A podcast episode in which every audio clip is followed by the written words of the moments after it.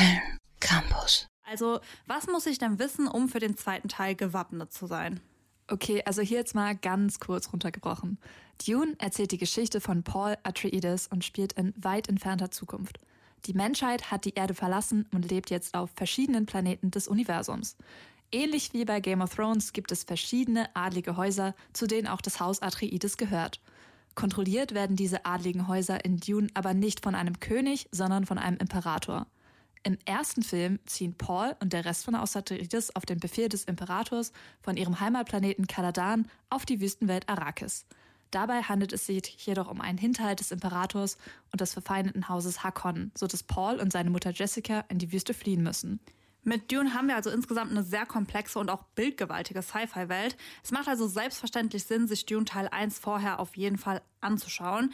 Der ist zum Beispiel im Moment auf Netflix, aber jetzt explizit zum Inhalt des zweiten Dune-Teils, Julia. Paul und seine Mutter Jessica sind also in der Wüste auf dem Planeten Arrakis. Wie geht es mit den beiden da weiter? Ja, erstmal sind die beiden weiter auf der Flucht vor dem Haus Harkonnen und dem Imperator. Und obwohl ihre Feinde sich nicht sicher sind, ob die beiden überhaupt noch am Leben sind, wird weiter nach ihnen gesucht. In den Schatten von Arrakis liegen viele Geheimnisse. Aber das dunkelste von allen bleibt wohl.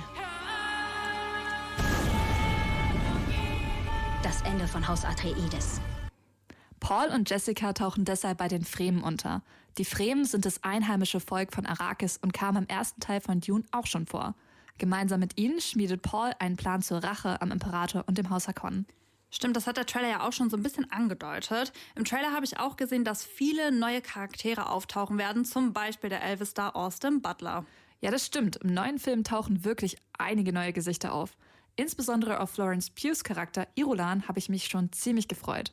Irulan ist die Tochter des Imperators und untersucht den Überfall auf Haus Atreides. Neben ihr ist in Dune Teil 2 zum Beispiel auch Austin Butler als Fred Rauter dabei, ein weiteres Mitglied des Hauses Hakon. Aber ohne jetzt schon zu viel spoilern zu wollen, ich hätte mir schon mehr Screentime für äh, die meisten Charaktere gewünscht. Abgesehen von der Sache mit der Screamtime, was hat dir denn am neuen Film besonders gut gefallen? Oder gibt es da auch Dinge, die dich enttäuscht haben? Ja, ich glaube, am meisten hat mir gefallen, dass wir im neuen Teil so viel mehr von den Fremen und ihrer Lebensweise sehen. Aber wo wir gerade von Fremen sprechen, ich bin auch ein absoluter Fan von der Roman-Storyline zwischen Paul und der Fremenkriegerin Chani, von der wir im zweiten Teil endlich mehr zu sehen bekommen. Ich wäre dir sehr gern ebenbürtig. Vielleicht zeige ich dir den Weg. Außerdem erfahren wir in Dune 2 noch viel mehr über den Kontext von Pauls Visionen, die er seit dem ersten Teil hat.